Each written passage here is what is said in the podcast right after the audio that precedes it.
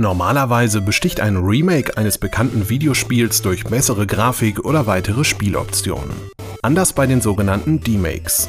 Hierbei wird das Original auf seine Ursprungsidee reduziert und minimalistisch für eine alte Hardware umgesetzt. Wie beispielsweise Assassin's Creed Ende der 80er Jahre ausgesehen hätte, sieht man in Assassin's Creed. Hier hat der Spieler jeweils nur 10 Sekunden Zeit, um als Meuchelmörder Ezio seine Zielperson zu erledigen. Schafft er es zwischendurch auch noch lästige Wachen aus dem Weg zu räumen, bekommt er weitere Sekunden hinzu.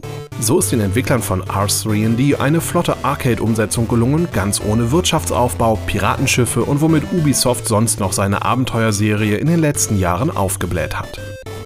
Von einem Spiel wie The Stanley Parable bleibt beim LD-D-Mix von Christina Nordlander nicht mehr als ein Text-Adventure übrig. Auch hier muss der Spieler den Weg aus einem verlassenen Bürogebäude finden und immer wieder Entscheidungen treffen, ob er dem Erzähler gehorcht und die linke Tür nimmt oder sich auflehnt und andere Wege erkundet.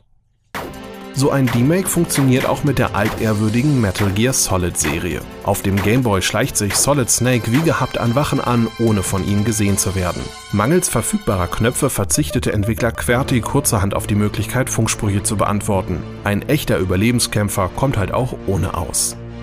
Warum muss man in Rollenspielen eigentlich immer aus der Sicht des Helden spielen, der die armen Schatzkisten plündert? Mimicry Man dreht den Spieß kurzerhand um und versetzt den Spieler in die Rolle einer Schatzkiste, die Köder auslegen muss, um Helden in die Falle zu locken. Issa Norakumo setzte die einfache Spielidee mit dem RPG Maker 2000 um. Wer schließlich in dem ASCII-Spiel Untrusted bestehen will, muss auf der rechten Bildschirmhälfte den Programmcode hacken. Die Funktionen sind mehr oder minder selbsterklärend, sodass auch Spieler, die keine JavaScript-Cracks sind, die richtige Zeile bald finden, in denen sie Parameter umstellen müssen, damit sie Dr. Evil aus dem ASCII-Gestrüpp befreien.